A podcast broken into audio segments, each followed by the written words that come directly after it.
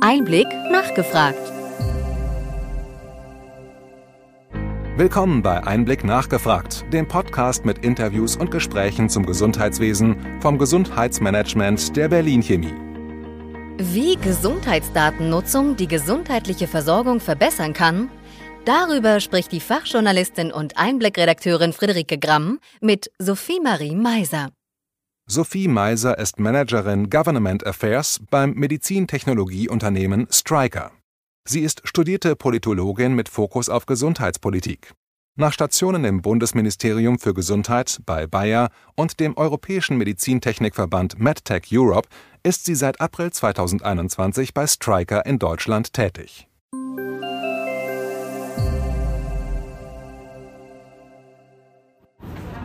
Guten Tag, Frau Meiser. Schön, dass wir hier beim Hauptstadtkongress Gelegenheit für ein kurzes Gespräch haben.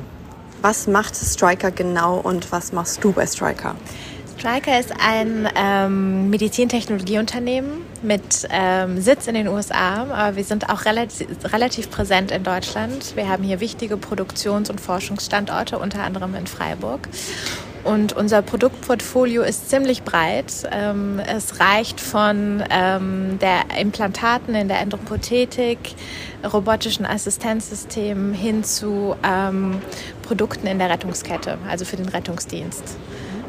Unser Fokus liegt damit hauptsächlich auf dem Krankenhaus. Also unsere Produkte werden im Krankenhäusern hauptsächlich ein, eingesetzt oder eben am Anfang, bevor, bevor die Patienten ins Krankenhaus kommen, im Rettungswagen. Mhm. Ein Thema, was du gerade mir genannt hast, womit sich äh, Striker beschäftigt und womit ihr euch beschäftigt, ist der Zugang zu Daten. Und da wäre jetzt meine zweite Frage, was fordert ihr dort genau? Ähm, also in meiner Rolle ähm, als Managerin Government Affairs gucke ich mir natürlich das politische Umfeld an, die Gesetze, äh, die Gesetzesinitiativen, die jetzt anstehen. Und da steht eben, ähm, stand im Koalitionsvertrag äh, das Gesundheitsdatennutzungsgesetz. Und da gucken wir ganz gespannt, was da jetzt eben passieren wird. Wir wissen, dass es äh, Anfang nächsten Jahres dafür einen ersten Entwurf geben wird. Und bei diesem Gesundheitsdatennutzungsgesetz, warum ist das für uns so wichtig? Weil wir natürlich als, als Industrie auch gerne das das Datenmeer, was ja bereits da ist, äh, nutzen würden, um unsere Produkte weiterzuentwickeln, aber eben auch um ähm, Innovationen voranzutreiben und neue, neue Produkte ähm, und Lösungen auf den Markt zu bringen. Das heißt, es geht hier sehr stark darum, äh, die Daten eben für den Patienten und die Patientenversorgung zu nutzen. Und da äh, gibt es sehr interessante Daten. Je mehr Daten man hat, desto besser kann man eben auch die Produkte weiterentwickeln und auch gezielter weiterentwickeln. Insofern Zugang zu Daten ähm, ist für uns, für Forschungszwecke, ist für uns als forschendes Medizintechnikunternehmen total relevant. Mhm. Wie würden euch die Daten jetzt genau helfen? Kannst du das mal an Beispielen vielleicht festlegen? Ähm, wie würde uns das helfen? Also bei einem, bei einem, bei einem Produkt zum Beispiel, einer Produktverbesserung, äh, würden die zu, rauszufinden, inwiefern die, die Patienten zum Beispiel nach dem bestimmten Eingriff, wenn sie vielleicht ein Implantat bekommen haben von uns, inwiefern die Patienten dann sich ähm, äh, Folgeerkrankungen vielleicht vermieden werden konnten, inwiefern, ähm, ob es Revisionseingriffe gegeben musste oder eben nicht. Äh, all diese, ähm, all diese äh, Parameter sind wichtig, aber auch, ähm, wie alt war der Patient, welches Geschlecht. All die, von all diesen, äh, das müssen keine, sollen um Gottes Willen keine personalisierten Daten sein, sondern all diese, diese generellen Parameter sind wichtig, um herauszufinden, äh, welche, welche Patientengruppe äh, profitiert besonders von einem Produkt, ähm, welche nicht und warum und wie kann man eben das Produkt vielleicht nochmal in gewisser Art und Weise tailern, ähm, um halt ähm, den Patientennutzen zu maximieren. Mhm. Spannendes Thema auf jeden Fall. Ich möchte jetzt nochmal über den europäischen Datenraum mit dir sprechen. Bei diesem Stichwort, äh, Stichwort was erhofft ihr euch da genau?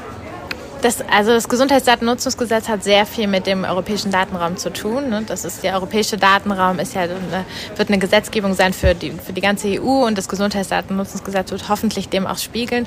Und auch da erhoffen wir uns äh, Zugang zu Daten für Forschungszwecke.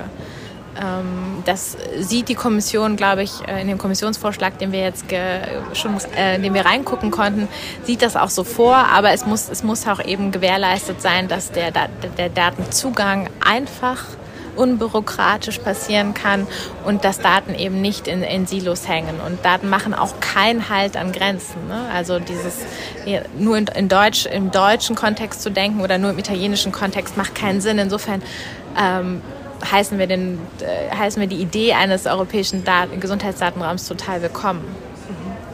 Das kann ich äh, gut nachvollziehen. Gehen wir nochmal auf ein ganz anderes Thema. Und zwar hast du mir gesagt, dass äh, für euch auch das Thema Technologien in der Pflege sehr wichtig ist. Jetzt wäre mal so meine Frage an dich. Ähm, wie können Technologien genau die Pflege unterstützen? Ja, eben bei der Aufzählung, was unser Produktportfolio betrifft, habe ich die, die Pflege tatsächlich so ein bisschen außer, äh, habe ich jetzt gar nicht explizit erwähnt.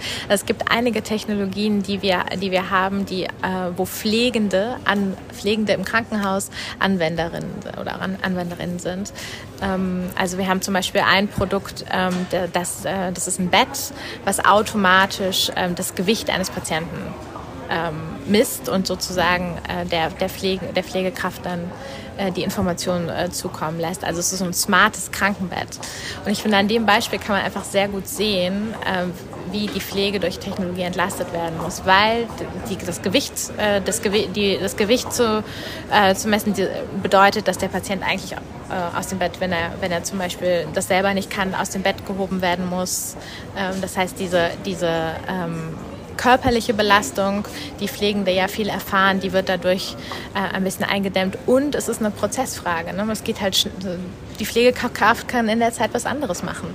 Sie kann sich auch mehr um den Patienten kümmern, mehr die zwischenmenschlichen äh, Töne ähm, walten lassen, als jetzt diese, diese vielleicht administrativere Aufgabe zu erledigen.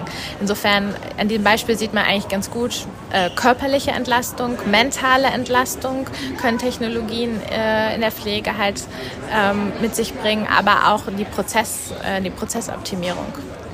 Ist das ein Instrument, um gegen den Pflegemangel zu kämpfen? Ich würde sagen, es ist Teil der Lösung und es wird zu wenig als Teil der Lösung gesehen. Also natürlich richtigerweise wird auch über äh, Entlohnung, also Gehalt, Gehälter in der Pflege gesprochen. Es wird über Zeit, ähm, ja, ah, Zeit, Zeiterfassungs- ähm, oder Zeit, ähm, Zeiterfassungsinstrumente gesprochen, um halt irgendwie ähm, Überstunden zu vermeiden. All diese Dinge sind wichtig, aber die Technologie kann eben auch einen Teil dazu beitragen, Pflege zu entlasten und letztendlich auch den Pflegeberuf attraktiver zu machen. Ja, vielen Dank für das Gespräch. Das Interview finden Sie übrigens auch in unserem Einblick-Newsletter.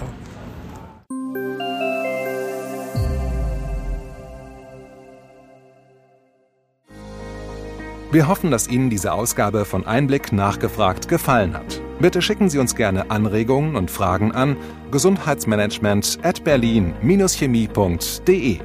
Sie finden unsere Kontaktdaten auch in den Show Notes.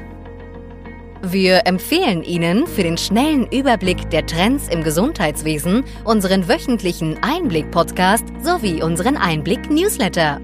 Alles im Netz unter einblick-newsletter.de.